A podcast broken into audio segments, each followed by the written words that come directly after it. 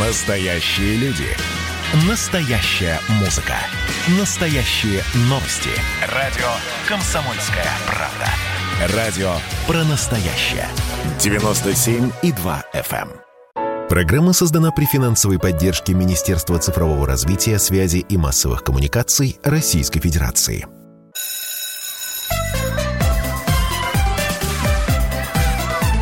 Родительский вопрос. На радио «Комсомольская правда».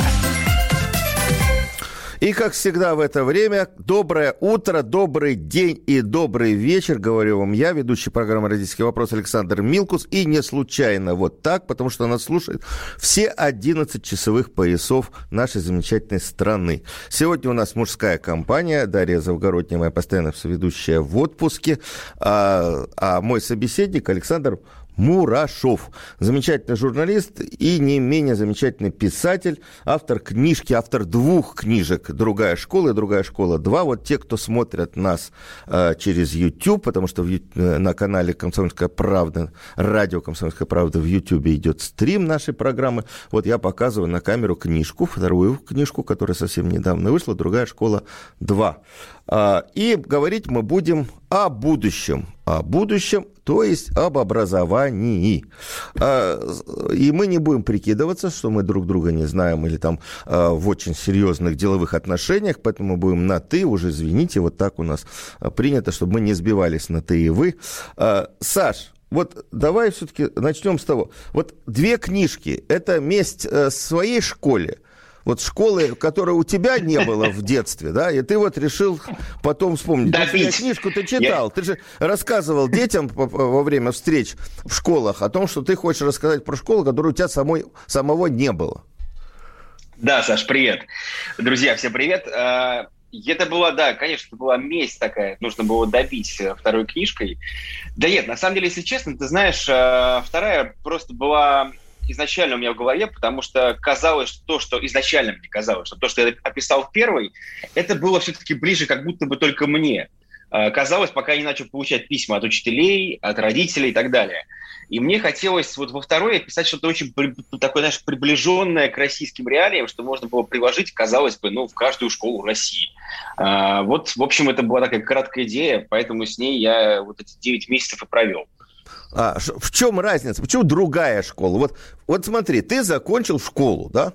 Да. Вот да. ту школу, которая у тебя, вот, о, о, которой ты не рассказываешь в этой другой школе, обычную школу. Ничего, стал человеком, книжки пишешь, знаменитый журналист, видео снимаешь. Ты знаешь, это вообще моя любимая тема. Я очень люблю... Э, я вообще заметил, что вот на, на маяке у меня вот самый острый хейт, самая острая ненависть начинается в моменты, когда говоришь, что вот детям нужно больше внимания, что им тяжело. В этот момент, вот я прямо жду комментарий, ну, все такие нежные стали. Вон дети наших, э, наши дедушки, бабушки войну прошли и ничего. Я обожаю, если честно, эту штуку, потому что э, часто, ты знаешь, часто те, кто говорят, не ты, конечно, не ты сейчас, я про, про других людей говорю, часто тут говорят, я вот вырос нормальным человеком, меня там в детстве линейкой пили по голове, и нормально. А ты смотришь на человека и понимаешь, что на самом деле ненормально все. И мне кажется, что другая школа, ты вот меня спросил, какая другая школа, это, э, это мой субъективный взгляд, опять же, может быть, сейчас меня разорвут там... Э, э, ну что, дистанционно слушатели. разорвут, соберем. Ну, естественно, да, не, не привыкать уже. Мне кажется, это школа, которая впервые смотрит на ребенка, знаешь, где вот ребенок в центре внимания, вот прям вот такой вот гуманистический подход, прости господи, понимаешь? Потому что вот я недавно размышлял о том, что мы говорим, что учителям тяжело. И это правда, учителям правда очень тяжело. Я совершенно здесь на, на их стороне. Но если подумать, я заканчивал школу в 2003 году, и тогда все было совсем наоборот тогда тяжело было родителям, потому что э, родители были запуганы, они всегда были во власти учителей. И вот мне кажется, другая школа, та, та школа, которую мы наблюдаем за последние 10 лет. Понятно, что не в массе, понятно, что нет, нельзя там прямо экстраполировать на все школы, но мы с тобой знаем, что все равно происходит прям глобальная, э, глобальная смена прежде всего потому, что очень много появляется людей, которые говорят об этом. Я вот недавно в Твери был и э, спросил с самого начала, у меня такой, знаешь, стендап, э, стендап формат, я спрашиваю, вот для чего вы здесь пришли вы сейчас? Давайте вот разберемся, для чего вы пришли сюда? А сюда там куда, человек... в школу? Нет, это была встреча со мной, э, а, ну, пришло 60 пришло, по-моему, человек 60 родителей. Вот, и э, мы очень смеялись, потому что вначале родители мне говорили, что ну, понять, как вот со всем этим быть, как нам, что нам сделать. И вот финалом встречи, знаешь, что было? Вот мы пришли к, к мысли, что, в принципе, хорошо, что мы уже об этом просто говорим. Вот такая банальная мысль о том, что мы все время уже просто вот сейчас с тобой беседуем. Вспомни, было такое лет 10 назад. Не было такого еще. Было, было, Поэтому... было, было, было, было, было. Я, Нет, я Саш, не старше. Дискуссия о том, какой должна быть школа, были и 80-е годы бурные, Конечно, и 90-е годы. Были, без Саш, без но... разговоров о том, как менять школу, по-моему, ни, один, ни одно поколение Это не обходило. Конечно, Саш, но э, я не знаю, как ты, опять же, может, ты со мной согласишься, то, что я вижу, Э, это было удел педагогического сообщества. А вот так вот массовый, массовый интерес проснулся именно в последние 5-7 лет. Как к науке, собственно говоря, популяризаторы появились массово, так и здесь появились популяризаторы образования. Поэтому вот такая а давай штука. спросим наших слушателей. У нас прямой эфир 8 800 200, да. 8 800 200 ровно 9702. Видите ли вы изменения в нашей школе? А, готовы ли вы, как родители, как родители, а, участвовать в изменениях школы? Вообще интересоваться, что происходит в школе? А если вы с другой стороны, все-таки я считаю, что это другая сторона. А, вы педагоги, значит, а, как у вас складываются отношения с, с родителями? А, готовы ли вы меняться под Э, воздействием родителей. 8 800 200 ровно 9702 – это прямой эфир. 8 967 200 ровно 9702. WhatsApp, Viber, Telegram. Пожалуйста, пишите нам свои соображения. А, Саш, э, вот я да. все-таки возражу. Я не вижу, кроме разговоров, некого изменения. Может быть, говорят что-то такое о том, что надо менять школу, действительно ставить ребенка во главу угла и так далее, и так далее. Но я не вижу изменений. Да, есть 5-10, может быть, 15% образовательных учреждений, которые этим занимаются, но они и занимались раньше. Вот как течет, так и течет. А, и поэтому мне кажется, что идут просто разговоры, и э, активных родителей больше не стало. Вот у меня полное ощущение такое. Поэтому вот ты в книжке пишешь, я бы хотел вот про, э, про то, что ты э, собрал интересный опыт, и вот в новой школе побывал и так далее. И хотелось собрать ящик инстру- с инструментами, который можно было бы, с которым можно было бы отправиться в любое учебное заведение в любом регионе России. То есть, чтобы школы бы э, вот взяли бы на вооружение вот информацию вот эту и начали перестраиваться. Ты уверен, что этот вот нужен? Да, ты, да, ты ездишь, встречаешься, э, да, ты общаешься. Но вот поговорили и ушло. Вот у меня ощущение, что этот ящик с инструментами, он будет стоять в школьной прихожей. И все. Давай я тебе скажу свои мысли по этому поводу. А, мне кажется, что тут такая есть штука. А, всегда есть э, две полярности. Э, первое – это те, кто уверен, что пока ребенку не всыпешь, ничего не изменится. Это мы знаем, таких родителей. И есть те, которые уверены, вот наоборот, такие посвященные, да, которые много читают, нас с тобой слушают, читают книжки, ездят на конференции разные образовательные, благо их очень много сейчас.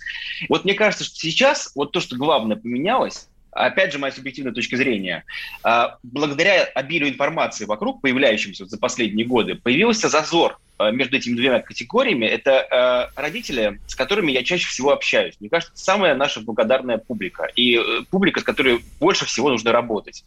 Это люди, которые э, по привычке еще воспитывают достаточно авторитарно ребенка, но понимают, что что-то они делают не очень, им самим от этого не очень хорошо.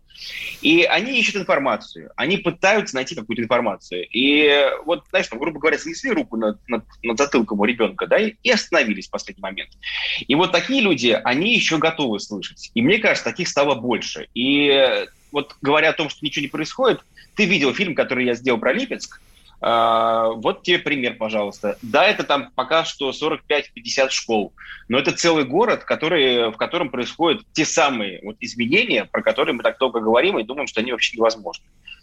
Ну, давай напомним, что такое Липецк, если мы говорим. Да. Липецк и Липецкая а... область, я бы хотел подчеркнуть. Это... Липецк и Липецкая область. Да, я вкратце скажу, что там есть э, вице-губернатор Анатолий Якутин, который э, с сентября 2020 года запустил реформу. Он предложил школам, э, которые хотят присоединиться к эксперименту, отменить оценки, форму и домашнюю работу.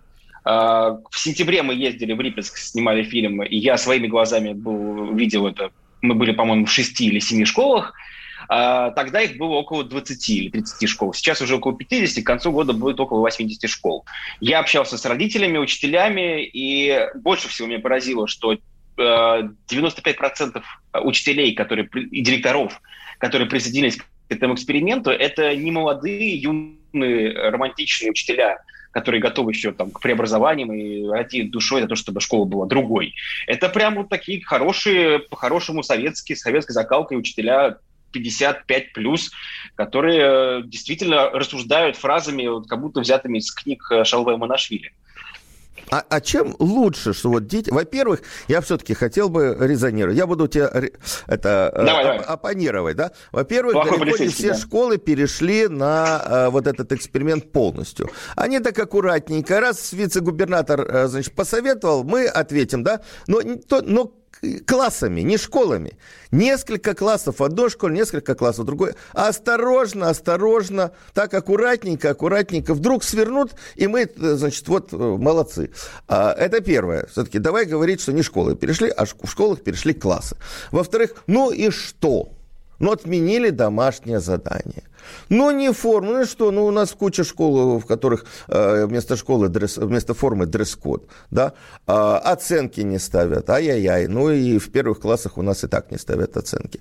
А, мы сейчас прервемся вот буквально на две минуты а, и поговорим о том, ну, что меняет э, в ощущениях наших э, эксперимент, тот самый эксперимент в Липецке. Другая эта школа или нет? Родительский вопрос. На радио «Комсомольская правда». Радио «Комсомольская правда» — это настоящая музыка. Я хочу быть с тобой. Напои меня водой твоей любви.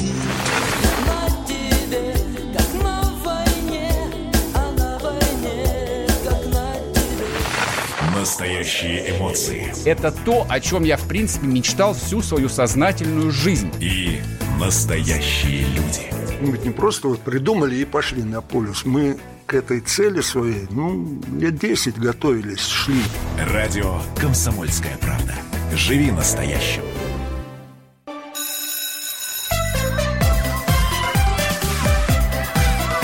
Родительский вопрос. На радио «Комсомольская правда». А, мы вернулись в студию. Я Александр Милкус, сегодняшний собеседник, замечательный журналист и писатель, автор двух книг «Другая школа», вернее, «Другая школа» и «Другая школа 2», Александр Мурашов. А, говорим мы как раз о другой школе, которую Александр называет школой, в центре которой а, ребенок. А, значит, остальная школа у нас в центре, который кто? Учитель, э, программа. А, сейчас вы, будем выяснять.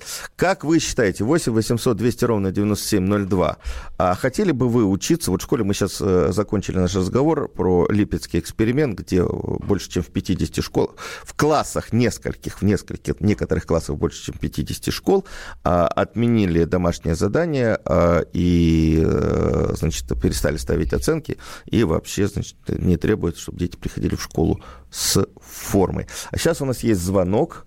Э, Сергей из Красноярска. Сергей, да, слушаем вас. Смотрите, какая ситуация. Я закончил школу в 70-м году. И учился в университете, работал в университете. Значит, где-то с начала 80-х начинается вот эта реформа школы и высшего образования. Здесь я хочу, вот это вот уже много лет прошло. Но, значит, вот это, если мы сравним э, реформы школы с футболом, то реформисты – это одна команда, которая бьют в ворота, в которых находятся наши дети.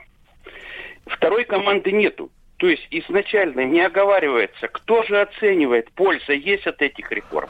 Нету. Я ни разу не слышал толкового объяснения, что хоть какая-то польза появилась. В основном это критика. Критика в основном негативная. Возможно, есть и польза, возможно, есть что-то полезное. Но вот как-то вот проговорить, проговорить структуру вот этой всей э, ну, понятно, понятно. То есть зачем, зачем нужны все эти реформы? Зачем ставить ребенка в центр образовательного процесса? Так, так понимаете? Здесь, здесь вот я два слова скажу. Значит, Давайте. Э, в нашей школе были учителя, которые любили предметы свои и любили детей. И, ребенок сам на своем месте должен находиться, не на главном, не на побочном.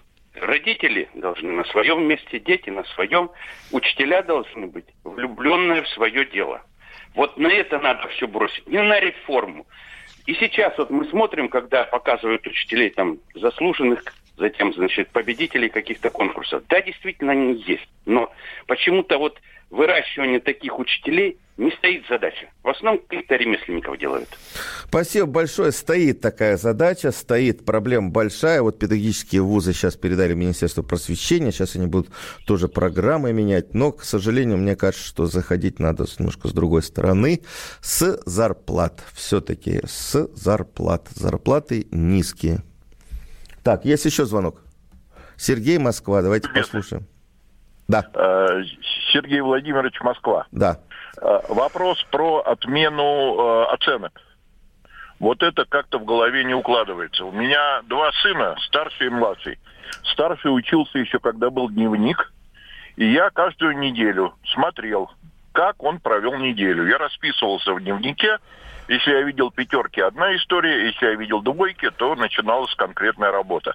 Младший учился Работа в в какая? С ремнем, школе. с ремнем или вы садились Нет, с ребенком? нет, мы садили за конкретную главу Ага. в конкретном учебнике, изучали вместе синусы, косинусы или еще что-то, то, что надо, или историю России там. Понятно, да. еще- Э, да. так. А, а теперь вот младший у меня учился. Когда я пришел в эту реформированную, это называлось гимназия, я спросил, как учат? Я спросил его, дай дневник. Он говорит, нету. Я говорю, как это так? Он говорит, вот так. Я пошел э, в школу. Это, извиняюсь, называлось лицей. Мне говорят, пожалуйста, вот табличка, вот оценка по когнитивному м, разуму, вот оценка по логическому мышлению, вот оценка по э, там еще чему-то. Их было штук пять. Одни мерили от минус единицы до плюс 20, другие в буквах латинского алфавита и так далее и тому подобное. Когда я спросил, а чем нам заняться, синусами или косинусами? Нам сказали, что мы ребенка ценим, мы его не, не унижаем. Я говорю, а где, покажите, Понятно. э, что учить? Мне говорят, вот вам 10 учебников, вот когда старший учился, там было учебник по физике, учебник по математике. Я с ним брал, и мы эту главу прорабатывали и раздел. Вот вопрос, как теперь с этим? Скажите, пожалуйста, а Да. ваш младший школу уже закончил? Младший закончил. И старший, судя по всему, тоже закончил. Логически. Да, ну вот они Делаем закончили логический вывод. разные школы, А скажите, даже- пожалуйста, вот Да-да. э, сейчас как они в жизни устроились? Вот они устроились совершенно по-разному, потому что старший у меня окончил э, ВМК МГУ, э, сейчас э, руководит каким-то искусственным интеллектом Понятно, каким-то. в Так. большой серьезной конторе. А младший? А младший с барабанами э, где-то вот ходит, он э, пять лет проходил в МГИМО, так и не закончил. Вот пример. То есть все-таки МГИМО поступил? А, Ну, поступил, но после пяти лет э, нахождения на третьем курсе его все-таки отчислили. Понятно. То есть вы считаете, что это вот э, причина этому, Это потому что результат. вот э, Да. лицей и не ставил оценки в школе. Спасибо большое. Саш, отвечай. Вот э, и, и мне тут тоже пишут, что мне зачем нам оценки? Оценки не нужны. А оценки не надо ставить, пишет Алексей из Московской области. Тебе Это- уже написали, уберите, уберите Мурашову из эфира, нет? Нет, еще не, не написали. Слушай, ну, во-первых, я наслаждался вашей беседой, потому что мне кажется, что э, ты сам уже проговорил с человеком Так, что-то у нас э, прервался. логическую основу. То есть ты, в общем, сам, э, сам все выяснил вопрос, да, что э, ребенок все равно поступил. Мне кажется, что вот то, что вы, те два диалога, которые я сейчас слышал, э, очень трудно понять мне со стороны, потому что явно не хватает одного здесь участника событий, не хватает, э, собственно, субъекта образования ребенка, потому что я услышал там, что ребенок должен быть на своем месте, а учитель на своем месте. И у меня вопрос был к первому собеседнику твоему, на каком же месте это тогда остается? Э, То есть это очень такая витиеватая фраза, которая не несет практического смысла. Вот. Э, По поводу учителей, э, я прям по пунктам готов даже сказать. Я с тобой полностью согласен, что учителя есть. И э, более того, просто я, как и ты, наверное, получаю каждый день пачки корреспонденции, пачки писем. Э, получаю огромное количество от молодых учителей писем, которые там действительно очень, очень сейчас пытаются что-то сделать, в том числе в Липецке, да. Э, мне кажется, что вот э, мне прям резануло, вот то, что я слышал э, прям в последние две минуты, фраза «дай дневник». Знаешь, она прям вот меня что-то такое родное повеяло, прямо из детства. «Дай дневник» — это вот э, покажи свои оценки. Я сразу вспомнил, как я в своей школе прятал дневник от родителей, замазывал. Э, тогда еще, если ты помнишь, э, мы занимались тем, что скальпелем э, тройки на пятерки исправляли, там немножко так исправляли. Я думаю о том, что вот оценка, на самом деле, она сама по себе не зло до тех пор, пока она не, не является инструментом манипулирования, пока э, учителя не манипулируют родителями и наоборот, а родители с детьми. Поэтому мне кажется, что вот эта фраза «дай дневник и э, будем разбираться, будем с тобой учить», она довольно-таки... Э, довольно-таки устрашающая для меня лично, потому что вот тогда и начинается, что я сейчас выучу для кого-то другого, а не для себя. Я это в книжке писал об этом, там у нас есть восьмиклассница, которая исправила все четверки на пятерки, все тройки на четверки, три недели не спала, и когда я спросили, когда она сама себе вопрос задавала, зачем она это сделала, не знаю, просто для того, чтобы меня не ругали, она сказала. Вот, в этом все Ну, это тоже же может быть э, побудительным мотивом для учебы. Вот почему... Может быть. Вот я не уверен, что большинство или там 100% школьников, учеников, что у нас, что за границей, э, можно заставить учиться или там заинтересовать, заинтересовать учебой так, чтобы они сами, а не из-под палки учились. Э, ну, возраст такой, хочется гулять, особенно особенно подростковые. А нам же нужно что-то им в голову вложить, когда они из этого возраста выйдут. Вот, э, может быть, и нужна вот эта палка в виде дневника. Может, ничего плохого в этом нету? Просто, может быть, Знаешь, для каждого ребенка свой инструмент. Кто-то кто ведь и на дневник-то не реагирует никак, и, и двойки его не страшат.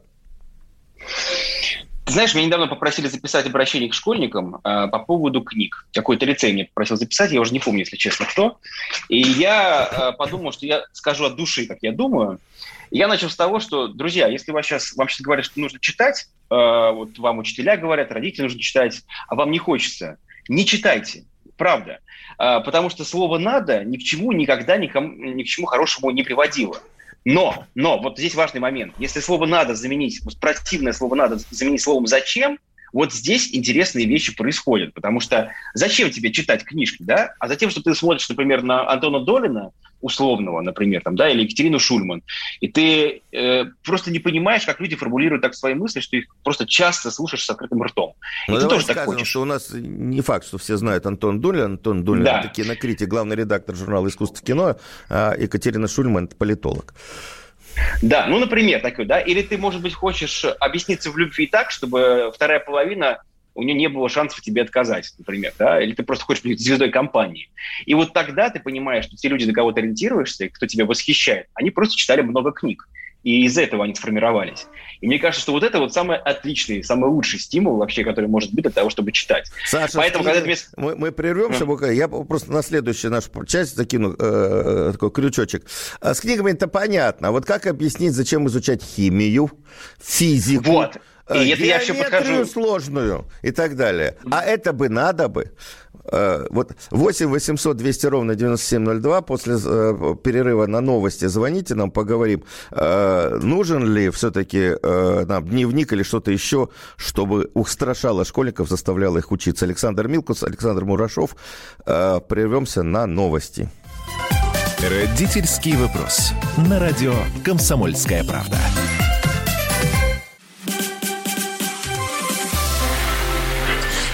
Начало это действительно история, которая будоражит. Так вся страна обалдела. И Россия родина слонов, она от океана до океана, да. И мы, мы всегда правы, мы никогда не сдаемся. И самое главное, что же будет дальше? Комсомольская правда. Это радио.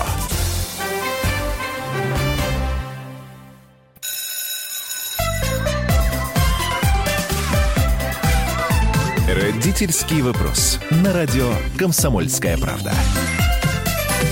Мы вернулись в студию. Александр Милкус и мой сегодняшний собеседник, собеседник Александр Мурашов, автор книжки книжки «Другая школа» в двух томах. Собрание сочинений скоро будет. Третья будет «Другая школа». Будет в Кубе. В Кубе уже. Хорошо. В третьей степени.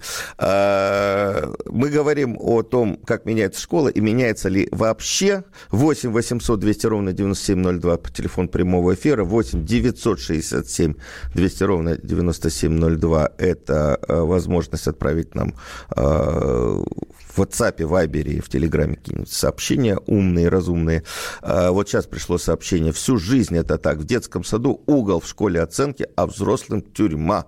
А потом удивляемся, что так мало умных людей. Причем удивляемся, написано через «е». Вот, вот такая вот беда у нас. К нам дозвонился Владислав из, из Петергофа. Да, добрый день. Здравствуйте. А, моя дочка отучилась в школе великолепно, и с этим словом «надо». Она училась в очень сложные времена, 90-е годы, и сейчас она преподает, успешно преподает в одном из э, замечательном вузе Санкт-Петербурга. Вот. Но что меня беспокоит и насторожило, и почему я позвонил к вам? Потому что вот один из ведущих сказал страшные слова, что вот я хочу, либо не хочу. Меня очень беспокоит, что э, нашим образованием начинают э, заниматься троечники. А из его ответов, вернее, из его такого бравурного монолога или там диалога с вами, вижу, что троечник опишет книги, а потом детей а наших. Вот. Троечник, да. как вы определили? Вот. Э. А это видно, видно, видно, видно, потому что у него, он не может, например, сказать, он постоянно говорит э, а, а в это время человек начинает думать, то есть он не может сосредоточиться. Вот я сейчас общаюсь с нашими депутатами, которые, в принципе, они так мне и говорят, что, Владислав, вы знаете, а вот мне не интересно думать по вашим проблемам. Мне интересно то, что мне зачем. Вот я так когда соображу, что мне зачем, а то, что ваша проблема, это надо. Понятно. Спасибо большое. Значит, вот, э, Александр, все-таки ты накликал, накликал. Ты спрашивал, когда будут спрашивать. Уберите Мурашова из эфира. Да? Ну вот уже аккуратненько сказали, что вот ты троечник, экаешь, мекаешь, не можешь мысль донести. А, вот. То есть в школе плохо учился. На самом деле... Ты знаешь, я... Да, да, да. Я, я, я хотел вот что сказать. Ну, ладно, учился ты в школе плохо, ну, бог с тобой. Значит, книжки все равно можно писать хорошие, даже если тройки в школе получал. Вот я, например, вообще не вижу связи между оценками в школе и как потом человек развивается. Потому что если он находит свой путь, и слава богу, а, старая известная истина, да, что далеко не всегда великие отличники становятся выдающимися людьми, а, а троечники, креативные, умные пробиваются в жизни гораздо лучше. Хотя я думаю, что ты учился в школе хорошо.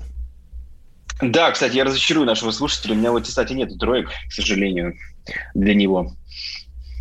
Ну, в общем, уйдем от личного, перейдем к э, общественному.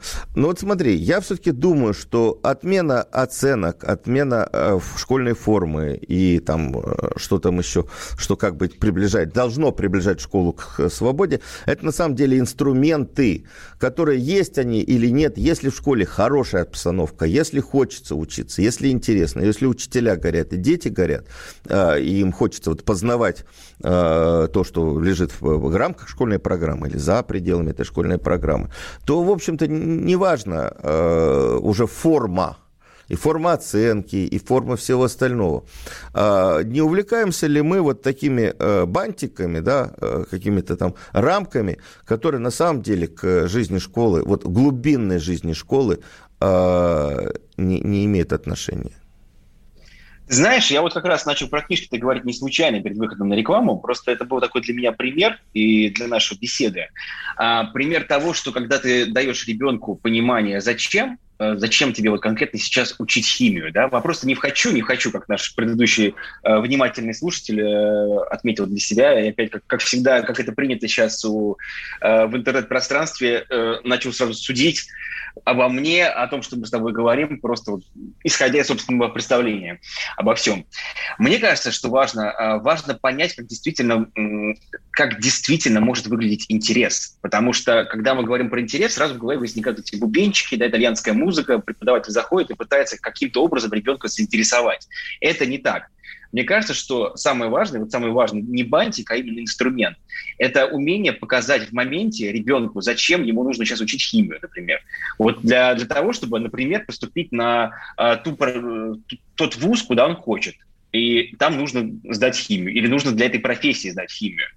И вот мне кажется, что э, вот это вот умение быть таким гордым проводником в моменте, это вот то, что э, должно быть в любой школе абсолютно, и то, что э, ну, очень сильно влияет на твои взаимоотношения с ребенком, если ты взрослый. Ну, я скажу честно, э, вот если я себя иногда ставлю на э, место школьного учителя – вот такого среднего так. школьного учителя, а, открывая учебники или там открывая школьную программу. И я себе не очень представляю, как можно школьнику объяснить, зачем нужно учить современный курс химии, который сложный, который очень сложно сочетается с той жизнью, с которой, э, в которой э, живут наши э, дети там, или там другие курсы. Вот школьный курс русской литературы – если его вот взять, и вот как он у нас построен, а, он абсолютно не рассчитан на то, чтобы приучить детей к чтению. Он рассчитан на то, чтобы пройти некий набор а, классических а, произведений, и абсолютно не... Э, он, он отвратить может от э, чтения, а не привлечь. И то же самое в других, э, ну, по, друг, по другим предметам. А, слушай, я э, хоть выйду сейчас из нашего образа плохого полицейского, хорошего полицейского, скажу, что я полностью с тобой согласен. А, то, как у нас сейчас устроена программа литературы и как она преподается, особенно русская классика, это, конечно, тихий ужас для меня лично, потому что, к сожалению, ничего, кроме отвращения к литературе, она, ни к чему она не приводит. А, что касается вот химии и литературы в принципе, да, как объяснить, мне кажется, знаешь, я однажды э, учитель общество знания э, рассказал о хорошей, хорошей формуле, которой он пользуется в начале урока. Он э, для себя внутри ставит вопрос. Мы сейчас какую проблему решаем? А, то есть, он говорит, любой урок, по сути дела, это может быть решением нек- некой проблемы. Вот он когда рассказывает детям про, про свалки, да, про, они проходят, там, не знаю, захламлением планеты современной, переработку мусора.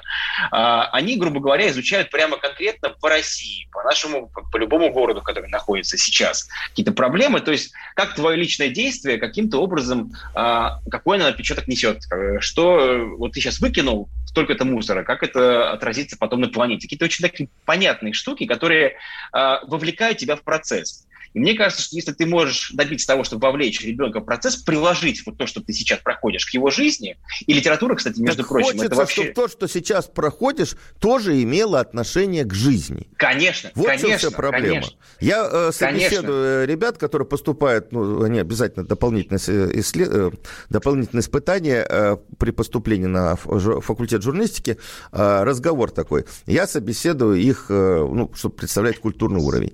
У э, 90% замечательных ребят с высокими баллами ЕГЭ по русской литературе, по языку, по иностранному языку, по обществознанию. Нету географии вообще в голове. Они не представляют страну, в которой они живут. Просто она им не нужна. Или э, я, ну, я, я подумал, с одной стороны, не нужна, с другой стороны, э, что же им такое преподают? Я открыл учебники по географии, экономической mm-hmm. географии. То есть, э, можно так интересно рассказывать про страну, и тут действительно много чего интересного. Но там такая нудота и скучище – что они действительно не понимают, что, что, что там есть. Если мы говорим про школу, которую надо заинтересовывать, надо, наверное, все-таки сначала э, значит, э, выстроить ту школьную программу, которая относится к жизни, к сегодняшней, и тогда построить, поставить в, э, во главу угла э, ребенка. Вот там пишет из Саратовской области. Объяснить легко, зачем учиться, проведите на улицу, где дворник убирает, и скажите, что это его будущее неуча. А, между прочим, э, не знаю, как в Саратове дворники в Москве получают э, не хуже, чем э, представители профессии с высшим образованием. Да, кстати, э, я, опять же, на встрече в Твери, там одна мама пыталась э, воздействовать на ребенка именно дворником. Ты знаешь, на современное поколение это вообще уже не работает. Их, их перспектива работать дворником вообще ни разу не пугает. И более того, у них возникает естественный вопрос, а, а что, дворник это не человек, что ли? Ну Поэтому, да. На, да. Так что на этот вопрос тяжело уже ответ. Я училась в советской школе, Саратовская область опять потом пишет, э, в советской школе мне было всегда интересно и математика, и литература, не было неинтересных предметов, но были учителя. Ну, мы об этом и говорим, что, в принципе, э, хорошо, когда э, школа такая свободная, дает возможность развиваться ребенку, но вопрос в том, кто этим развитием занимается, где учителя. Если учитель занят на две ставки, и ему надо заработать денег для того, чтобы просто прожить, и там с ребенком еще прожить, выжить да, на, на эти деньги, то вот до какого развития, куда, куда он не будет думать об этом, он будет думать о том, как быстрее читать предметы, а может быть еще, чтобы осталось время на репетиторство. Вот это вот проблема. Это тоже правда, потому что то, что мы сейчас с тобой обсуждаем, для учителей, которые сейчас находятся на грани выживания или на грани эмоционального выгорания, это просто как красная тряпка, конечно. Ну Поэтому вот мы, мы прервемся опять на, на, на, на минуту, на две. У нас э, короткий перерыв на э, рекламу и вернемся к этому э, очень серьезному разговору. Родительский вопрос. На радио «Комсомольская правда». Общение, про обмен информацией, эмоциями. Миша, я не могу это письмо не прочитать. Вас приветствует город-герой Минск. Спасибо вам большое за вашу передачу. Слушаем вас всем цехом. Так, ну вот такой вот э, наш соотечественник из Пекина привет передает. Вот, э, но мы, с другой стороны, очень рады, что нас в Грузии слушают. Привет. Гамарджова. Гамарджова. Оттуда самые главные мировые новости у нас приходят. Мир стал плотнее, да, он стал более спрессованным. Комсомольская правда. Это радио.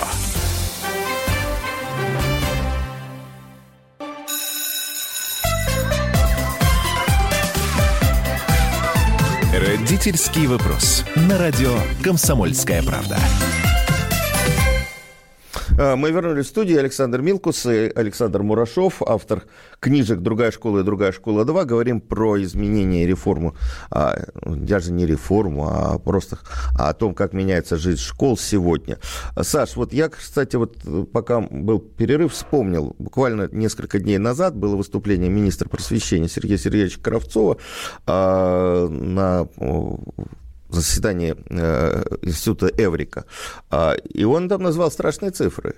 Он назвал, что он рассказал, что есть регионы, где ставка учителя ниже МРОД ниже прожиточного уровня. Там ну, МРОД тоже не, небольшие деньги, там 11 тысяч, 12 тысяч, а, а учитель получает заставку 5 тысяч 400, 6 тысяч рублей. То есть для того, чтобы просто набрать зарплату, которая бы позволила ему выжить одному, ему надо работать на две ставки, это 36 часов полные, а, вот голосовая такая нагрузка, ну, с проверкой тетради и тому подобное. А мы говорим о том, что э, вот школа меняется. Ты вот а, считаешь, что, что, что она начала меняться. А вот мне кажется, что такого нет. И мало того, сейчас действительно, вот тоже ты упоминал, потому что есть много курсов, много заседаний, э, и учителя подключаются и слушают, как надо менять школу, очень много прогрессивных методик и так далее. Но я говорил с теми, кто читает эти курсы, вот в Москве, Москве, в Институте образования, а, питерские специалисты и так далее, они говорят, что да, они приходят, они это учителя, они приходят, они слушают, но потом ничего не меняется. Они знают, как менять, они понимают, что надо менять, но сил, ресурсов нет, и администрация образовательных учреждений их в этом не поддерживает. Смотри, тут у меня есть две мысли по этому поводу. Первое, что все-таки я буду стоять на своем, что таких людей больше становится, и больше мы слышим, и больше об этом говорим, даже за последние три года. Я тебе скажу, что когда я начинал писать книжку «Другая школа», мне все пальцем у виска крутили, говорю, что, Саша, никому а, помимо педагогического сообщества, разговоры про школу не будут интересны. Вот прям вот я это раз за разом. Давай слышу. поясним, что в э, другой школе там рассказывается очень интересный опыт разных школ о том, как они вовлекают детей в образовательный да. процесс. Да, да, и а, книжку я писал именно с расчетом на широкого читателя про которого мне говорили, что его не существует, потому что никому это не интересно. Вот мы сейчас видим, какое количество родителей появилось, и э, сколько в том числе я писем получил, и я ощущаю, что я вот некоторый кирпичик в это вложил, что так изменилось.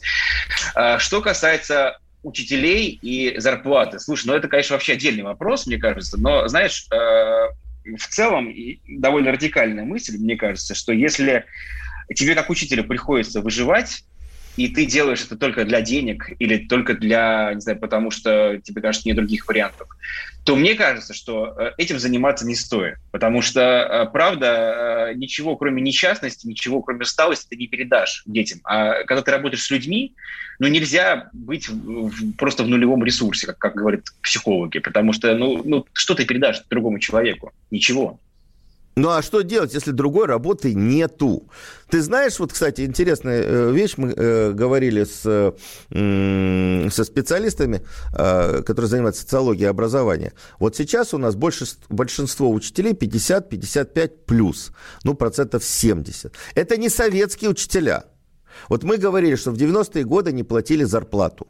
Вот 90-е годы ушел, был отток из школы. Это не так. Именно в конце 90-х годов, в начале 2000-х в школу пришла основная масса учителей, которые сегодня держат на своих плечах эту школу. Они пришли не потому, что они хотели идти в школу. Они пришли, потому что в конце 90-х, в начале 2000-х единственная бюджетная организация в их поселке, в их городке, э, городе, где платили зарплату, не с задержками, но регулярно платили зарплату, это была школа. Вот в чем все дело. Это люди, которые ну, своем пришли не по призванию. Если они сейчас уйдут, вот ты говоришь, они там э, тянут эту лямку э, не с очень большим удовольствием. А школа обрушится. Некому будет учить вообще. У нас э, есть регионы, где 18% э, э, свободных ставок. Ну, смотри, это же разговоры как из серии, как нам будет строить Россию, ты же понимаешь. Это очень, это опять, мы упремся в то, что нужно менять систему, пока ничего сверху не придет, ничего не изменится, пока учителя не будет лучше условия. Но при этом мы видим, что появляются люди, которым нравятся в школе. Появляются, Саша, ты же сам это прекрасно знаешь. Ты ездишь по стране, как и я. Э, ты встречаешься с родителями, с учителями, с, не знаю, с разными самыми людьми. Ты видишь, что что-то, что происходит, что приходит новое поколение учителей. Ты сам это видишь, что не так все плохо, как, как, э, как озвучено было в начале нашей программы. И я не знаю, я буду, наверное, здесь оптимистом. Я с тобой не соглашусь, что, может быть, да, вот эти 50 плюс, они сейчас э, усталые и говорят прямо детям о том, что они здесь потому что, потому что они пришли в школу, которая была рядом с их домом, как мне однажды дети пересказывали. У них были учителя, которые рассказывали, что дети, я здесь с вами на уроке только потому, что я э, пришла в школу, это учительница говорила, школа была рядом с моим домом, я пришла, и уже просто уже лень было уходить, я осталась здесь, поэтому преподаю э, в школе. Вот. И дети все это считывают, естественно. Они понимают, что учитель здесь для галочки, они здесь тоже для галочки. Вот процесс так и идет годами. Ну вот я как раз вот, э, вот твой оптимизм могу поддержать, именно потому что я считаю, что вот выталкивающие или там созидающие силы могут быть именно родители родители, да? новое поколение родителей, которые являются, ну, грубо говоря, в кавычках, очень грубо, заказчиками что они хотят, чтобы школа менялась. Но вопрос в том, что и родители должны в это время вкладываться.